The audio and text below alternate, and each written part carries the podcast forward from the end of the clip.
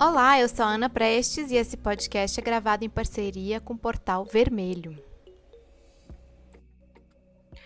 No episódio de hoje você vai ouvir sobre o caso Assange, o aniversário de um ano do assassinato do general iraniano Soleimani, as mudanças econômicas em Cuba, a posse da nova Assembleia Nacional na Venezuela, a entrevista do ministro de Relações Exteriores da China e o turbulento processo de transição presidencial e invasão do Capitólio nos Estados Unidos. Esse é o nosso primeiro episódio do podcast A Semana no Mundo de 2021. Vou tentar aqui trazer hoje os principais acontecimentos desses primeiros dias, dessa primeira semana para valer de 2021.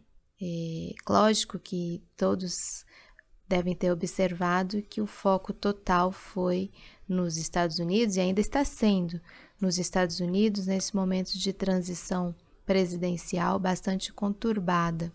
Mas há alguns outros fatos também que eu gostaria de levantar aqui. Bom, um deles é o de que uh, uma juíza, a juíza britânica Vanessa Baraitser, impediu a extradição do Julian Assange, o fundador do Wikileaks, para os Estados Unidos. A decisão foi tomada na segunda-feira, dia 4 de janeiro. O Assange ele está neste momento numa prisão de alta segurança em Londres, é, prisão de Belmarsh. E ele esteve por muito tempo, né, refugiado na embaixada do Equador, na, na, ali também no Reino Unido, e até ser preso em 2019. E os Estados Unidos têm tentado essa extradição. Eh, ele, há previsão de que ele possa pegar até 175 anos de prisão lá nos Estados Unidos por ter divulgado há cerca de 10 anos atrás, entre 2006 e 2010, mais de 700 mil documentos sobre atividades militares diplomáticas dos Estados Unidos, especialmente no Iraque e no Afeganistão no último período está muito forte a pressão popular, existe uma série de abaixo-assinados, protestos constantes, eh, também dos familiares, dos médicos uh, do Assange, no sentido de que sua vida seja preservada. Eh, há sinais de que eh, está muito deteriorada a condição, a qualidade de vida dele, e isso a própria juíza reconhece no, na negação da extradição. Agora, passados alguns dias, ela também negou um pedido da defesa do Assange de que ele aguardasse o seu julgamento, todo esse processo é, terminar em prisão domiciliar. A, a juíza não permitiu que ele fosse para uma prisão uh, domiciliar. E é importante ressaltar que a decisão da juíza de não extradição não foi é, no sentido de dar uma vitória a, ao processo, de que é, no sentido de valorizar a liberdade de imprensa ou uh, de que ele não teria cometido crimes. Foi antes pela, uh, pela questão uh, que a juíza alegou de que condição, as condições penitenciárias, carcerárias nos Estados Unidos são desumanas, ele poderia morrer eh, se fosse extraditado para os Estados Unidos, ou haveria risco de vida.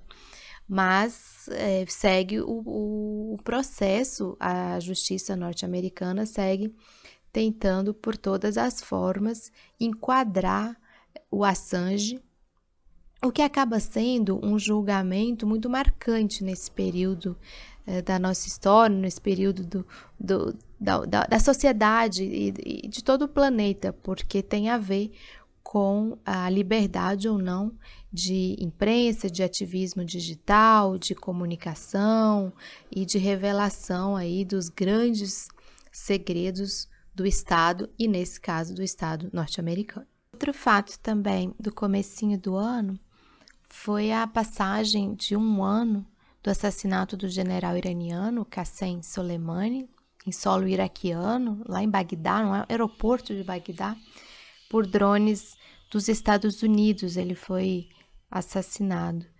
E esse, nesse passado esse um ano, o Iraque continua sendo palco de ataques dos Estados Unidos ao Irã. E ao próprio Irã, obviamente, e há ali um, um, todo um movimento de bastante instabilidade e levantamento contra os estadunidenses, os militares dos Estados Unidos ainda presentes na região.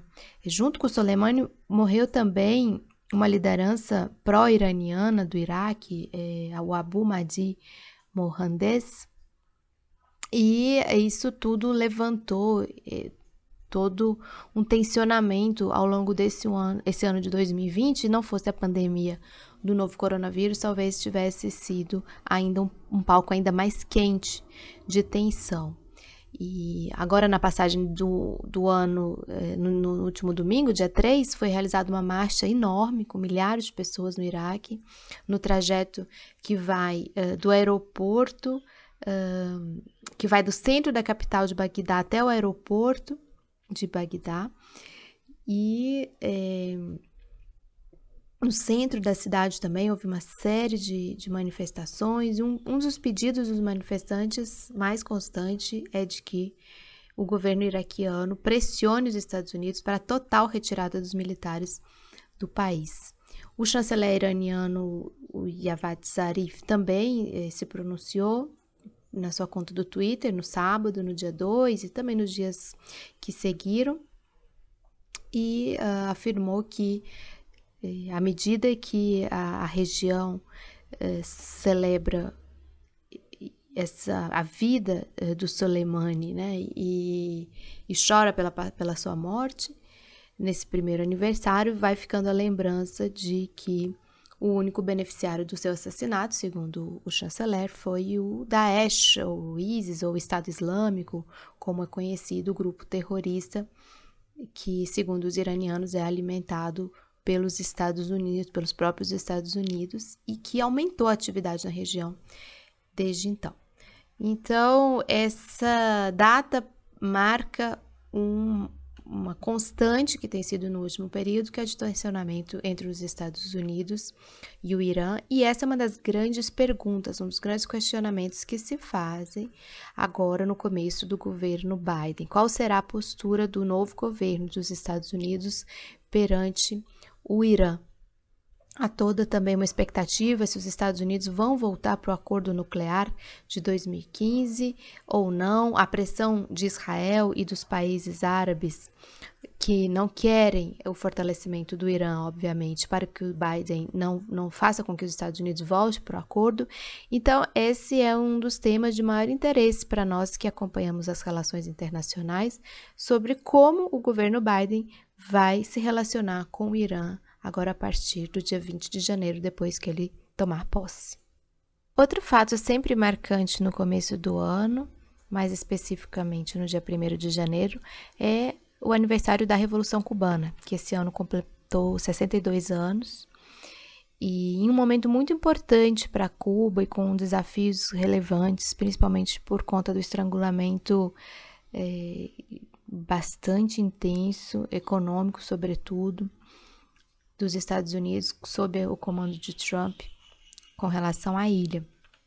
Já no comecinho do ano, o presidente Dias-Canel anunciou a realização de uma Caravana da Liberdade, uma reedição daquela caravana de 1959, que foi de Santiago de Cuba até Havana, na época pelos integrantes do Exército Rebelde, para anunciar a todo o país a vitória sobre é, o então presidente Fulgêncio Batista. Isso se dá no meio de um processo de reformas estruturais e econômicas de grande magnitude na ilha. Depois dos anos 90, é a primeira vez que é, são mexidos em é, fundamentos econômicos importantes. É óbvio que a questão da unificação monetária sobressaiu, muita gente deve ter sabido dessas notícias, mas é muito mais do que uma unificação monetária. É, tem toda uma ação com relação ao controle é, do câmbio e o real valor da moeda cubana.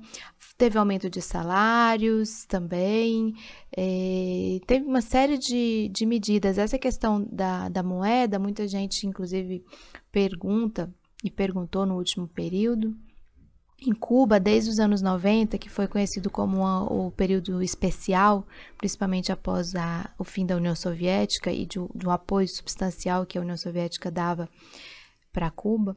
Naquela época é, foi criada uma moeda, é, uma moeda conversível, porque é, acho que todo mundo sabe que com o embargo econômico dos Estados Unidos a Cuba, você não pode transacionar nada em dólar com relação a Cuba.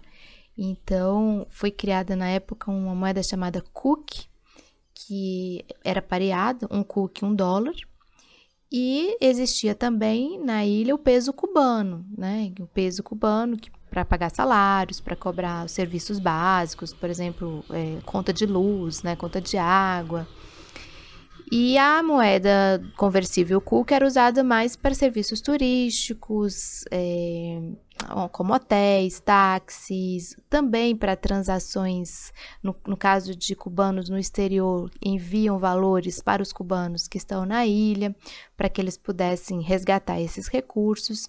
Só que tudo isso gerou uma nebulosa é, importante na, na, na questão de, de, do Estado cubano conhecer realmente o valor da sua moeda. E é isso que eles estão tentando fazer neste momento, passar isso a limpo e há riscos, obviamente, como em qualquer mudança econômica, de, por exemplo, autoinflacionária, uma série de riscos econômicos, mas que eles estão é, pagando mesmo para ver e para tentar é, reequilibrar a sua economia para mais uma etapa de enfrentamento com relação ao estrangulamento econômico causado pelo bloqueio. E essa é mais uma pergunta que também se faz nesse começo de novo governo dos Estados Unidos.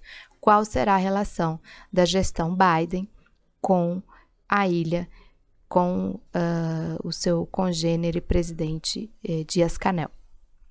A semana começou também com uma entrevista importante vindo da China, do ministro das Relações Exteriores, o Wang Yi ele deu uma entrevista para Xinhua News e outras agências, uh, principalmente ali da China, as estatais. Ele, na verdade, fez um balanço de 2020. A entrevista, grande parte da entrevista, ela é mais um balanço.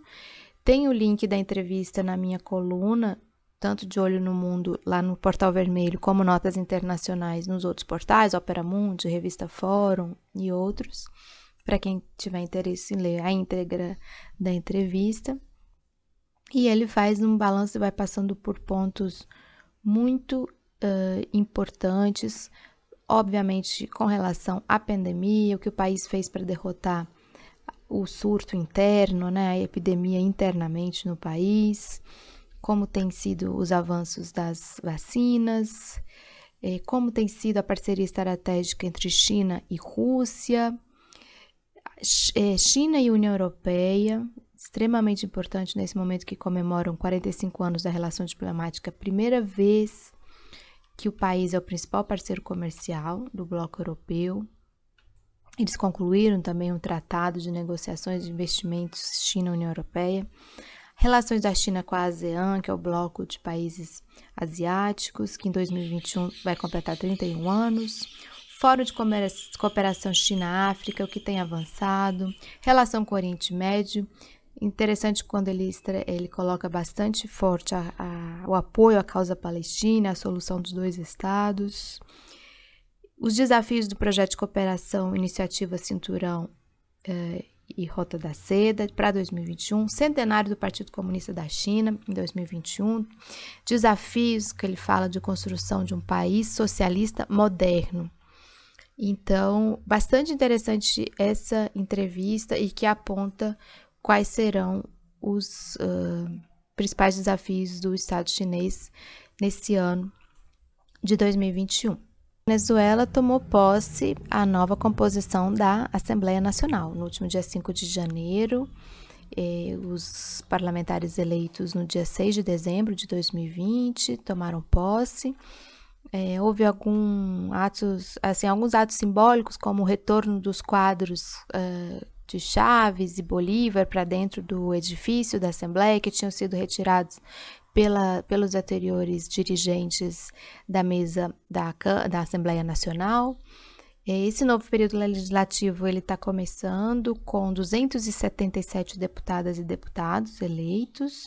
O presidente da casa vai ser o Jorge Rodrigues, que é o ex-ministro da Comunicação. A maior bancada, que é o Gran Polo Patriótico, vai ser dirigida por um líder chavista, o Diasdado Cabello. É, bom, então esse foi um ato simbólico, foi bastante tranquilo inclusive contrastou com o que está acontecendo nos Estados Unidos. Foi bem interessante de se observar, porque sempre há bastante ataque à Venezuela, essa comparação com os Estados Unidos, como a casa e a terra da democracia. Então foi bastante contrastante aí as cenas que se viram na Assembleia Nacional Venezuelana e na e no Congresso Nacional dos Estados Unidos. O grupo de Lima, como não, deve, não poderia deixar de ser, ele rechaçou a posse, disse que continua valendo a Assembleia de, do, do Juan Guaidó, é, eleita em 2015. A União Europeia teve uma posição bastante curiosa, porque ela não reconhece o Guaidó, mas também não reconhece muito bem essa nova Assembleia. O chefe da política exterior da, da União Europeia, o Joseph Borrell, disse que lamenta profundamente que tenha surgido uma nova Assembleia a partir de eleições não democráticas e que a União Europeia vai continuar dialogando com todos os atores políticos da sociedade civil da Venezuela que se esforçam para restabelecer a democracia na Venezuela, em particular Guaidó e outros. E aí eles falam da Assembleia Nacional cessante, eleitos em 2015. Então eles reconhecem, mas não reconhecem. Ficaram assim numa situação bastante complicada ali é, o bloco europeu com relação à Venezuela. Então, a observar é, como, como já está uma marca aqui desse meu episódio desse da Semana no Mundo de hoje, mais uma pergunta que fica no ar: qual será a relação do novo da nova gestão presidencial dos Estados Unidos sob Biden com relação à Venezuela?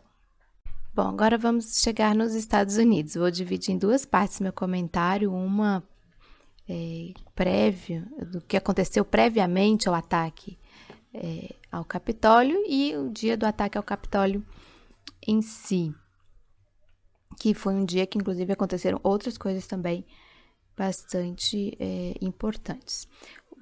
A semana começou com o, estouro de um áudio que foi publicado pelo Washington Post no final de semana passado, de uma conversa entre Trump e o secretário de Estado da Geórgia, Brad Raffensperger. E essa gravação foi consentida pelo secretário, então foi, foi aí divulgado um telefonema em que o presidente eles conversam por cerca de uma hora e o presidente Trump faz pressão para reverter a derrota no estado. Ele pede uma recontagem dos votos.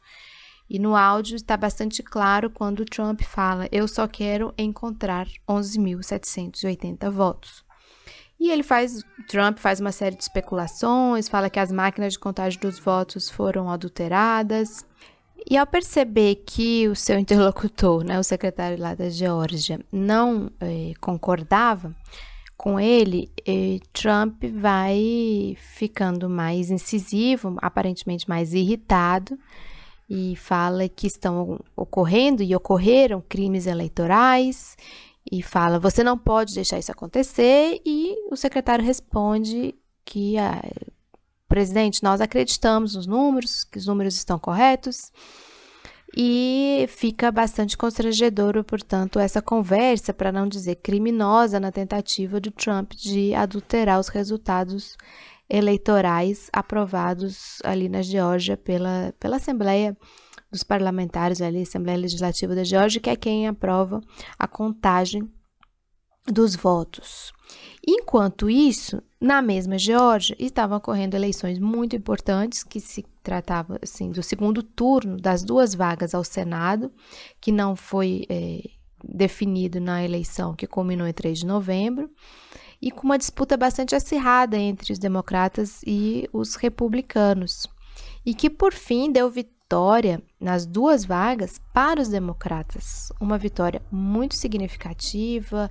Isso tem um peso político importante, porque isso, na prática, dá a maioria do Senado para os democratas, porque o Senado vai ficar 50-50 cadeiras, 50 para os republicanos, 50 para os democratas, com o voto de Minerva da presidente do Senado, que será Kamala Harris, depois que ela for empossada vice-presidente dos Estados Unidos. Há também uma força simbólica importante dessa vitória, porque é a primeira vez que um senador negro é eleito na Geórgia. Geórgia é um estado conhecido como um dos, um dos estados é, herdeiros é, né, de uma cultura escravocrata e racista muito importante.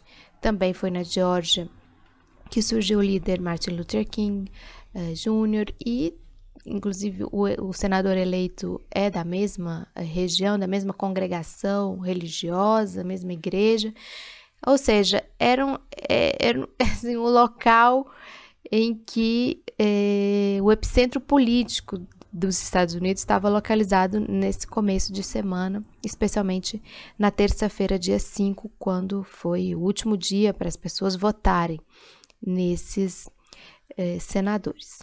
E também, nesses mesmos dias, começavam os trabalhos do novo Congresso dos Estados Unidos.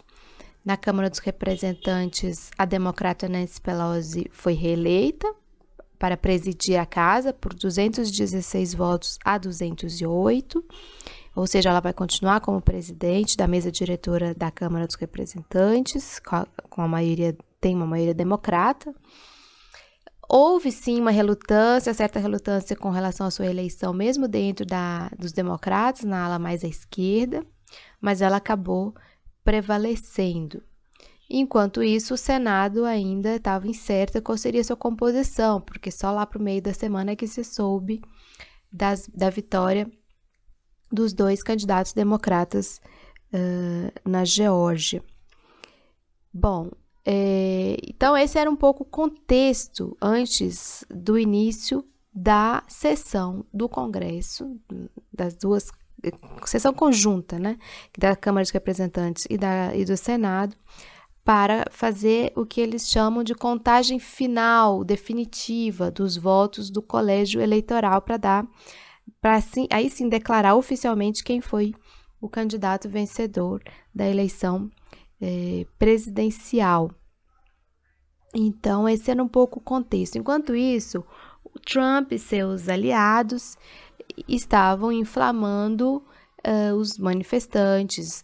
Vamos lembrar que lá desde dezembro, lá pelo dia 18, 19 de dezembro, Trump já estava convocando os seus apoiadores para virem para Washington para o dia, justamente o dia 6 de janeiro, que é o dia no calendário do, eleitoral dos Estados Unidos em que o Congresso precisa referendar eh, a eleição.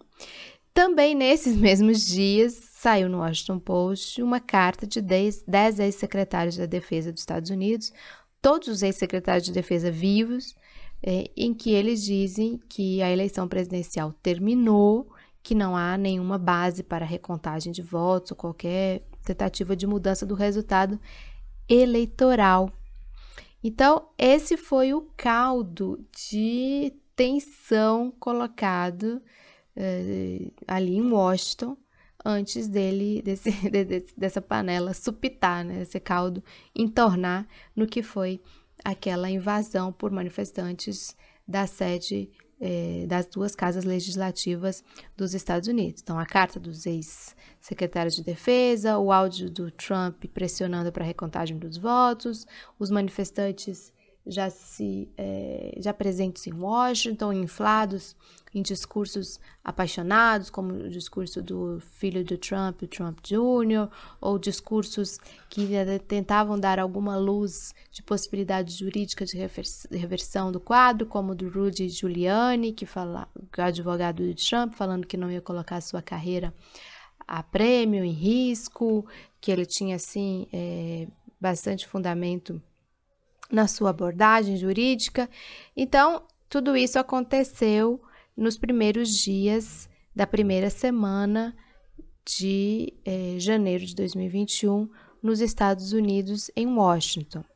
E nós chegamos ao dia 6 de janeiro, propriamente dito, é, em que é, já estava toda a sessão montada, o presidente do Senado, que é o vice-presidente do país, Mike Pence, já havia começado a sessão, já havia sido levantada a primeira moção de objeção aos resultados eleitorais, porque nessa sessão podem ser apresentadas moções de objeção aos resultados eleitorais, e aí teria que ser feita uma recontagem dos votos.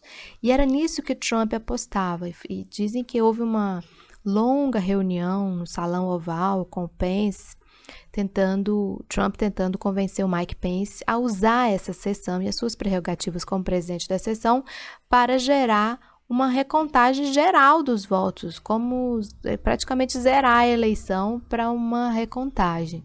Eles estavam apostando nisso, a sinais de que era essa a tentativa. É, se houve alguma tentativa de golpe, essa era a tentativa de golpe era essa, usar as prerrogativas do presidente do Senado, que é o Mike Pence, que é o vice-presidente do país, para é, começar toda uma recontagem dos votos. E enquanto isso, estava rolando a manifestação dos apoiadores de Trump quando ocorre a invasão do Capitólio, o edifício onde estão abrigadas as duas casas legislativas, com claro intuito de impedir o prosseguimento da sessão. E, e aí foram as cenas que todos viram pela televisão, pela internet, de uma forma geral, pelas redes, que vai é, do bizarro ao trágico, né?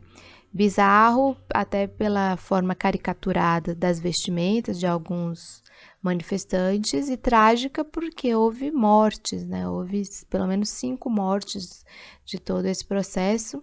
Um, uma delas foi uma manifestante que pró-Trump, invasora do Congresso, que recebeu um tiro e morreu. É, tentaram socorrê-la, mas não foi possível reverter o quadro. É, então, muitas perguntas surgiram com essa situação, principalmente com relação ao aparato de segurança. Por que, que não foi impedida a invasão? E uma vez invadido, por que, que foi permitida a vandalização, desde o, a a, o gabinete da presidente da Câmara, como sentaram lá na, na mesa do Senado, na, na, na, cadeira do presidente do Senado. Uma situação bastante diferente, por exemplo, da época dos protestos do Black Lives Matter, ali em Washington, principalmente, em que foi visto um aparato de segurança, inclusive militar, gigantesco para impedir que, que as manifestações ocorressem. Muitos uh, norte-americanos disseram que pareciam dois países distintos, aquele do cenário das manifestações antirracistas e o da invasão do Capitólio pelos manifestantes, invasores, há várias formas de denominá-los, inclusive foram chamados de terroristas internos. É, então, esse foi o quadro. O presidente eleito Biden se pronunciou numa fala bastante é, dura, mas ao, ao, mesmo tempo dura, mas também apaziguadora. Tentou é, localizar esse protesto como algo bastante isolado dentro dos Estados Unidos, como não representativo do que são os Estados Unidos, tentando colocar um pouco de panos quentes aí também, porque obviamente esse episódio teve terá repercussão na imagem que os Estados Unidos têm, não só internamente para eles lá, mas perante todo o mundo. Mas, por fim, controlada a situação já na madrugada do dia 6 para o dia 7, eles voltaram com a sessão e republicanos uh, trumpistas que estavam eh, com o intuito de apresentar moções de objeção, como a própria senadora derrotada na Geórgia, recuaram frente a esse quadro e morreu aí a tentativa do Trump de iniciar uma recontagem dos votos. E o Mike Pence fez a declaração oficial de vitória do Biden por 306 votos a 232 no colégio eleitoral. Passados os incidentes, Trump foi às redes enquanto ainda podia, porque logo depois todas as redes cortaram suas contas, Facebook, Twitter, eh, e fez uma fala de, pela primeira vez, reconhecendo a vitória de Biden, que faria uma transição no próximo dia 20. Enquanto isso, muitos é, políticos, inclusive republicanos, empresários, mídia, começaram a especular sobre o possível uso da 25ª emenda constitucional para que Trump não permanecesse na presidência nos últimos dias, nesses últimos 12, 13 dias aí de, de presidência. Ocorre que essa emenda ela só pode ser usada quando o vice-presidente do país e a maioria do gabinete, ou seja, a maioria dos ministros, aponta que o presidente não tem condições de continuar exercendo seu cargo, então o vice-presidente assumiria interinamente, e isso ainda tem que ser aprovado com dois terços nas duas casas legislativas. Então, logo Mike Pence disse que não, não, não usaria esse dispositivo.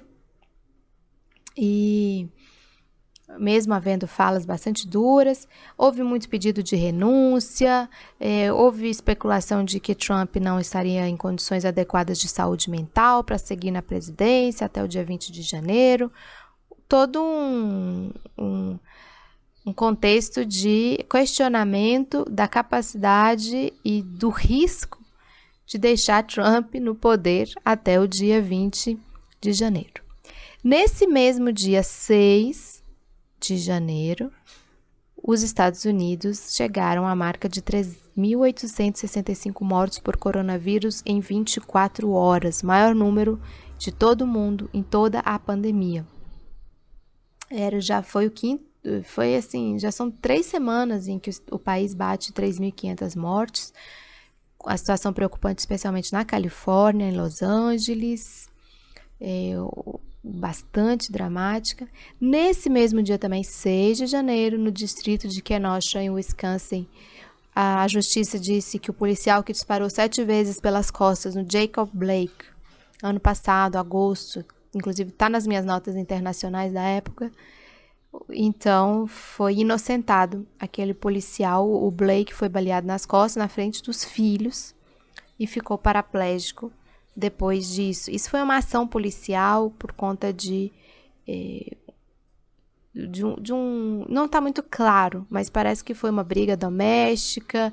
Eh, a defesa de Blake fala que ele estava separando uma briga doméstica. A polícia chegou eh, de forma bastante agressiva, como se o Blake estivesse fugindo. Então, é, e aí atiraram nas, pelas costas, quase a queima-roupa, assim, pelas costas, é, quando ele estava tentando entrar no carro. Então, mostrando aí a verdadeira face dos Estados Unidos e do racismo permanente nas ações policiais. Essa é, esse é o cenário dos Estados Unidos nesse começo de 2021 e vamos observar como será essa próxima semana, essas próximas semanas prévias ao dia da posse do novo presidente e da nova presidente, qual será o comportamento de Trump e de todos os políticos, todo o contexto ali político dos Estados Unidos nesses próximos dias. Estas foram as notícias que escolhi para compartilhar nesse final de semana. Ao longo da semana, não deixe de acompanhar a coluna De Olho no Mundo por Ana Prestes no Portal Vermelho.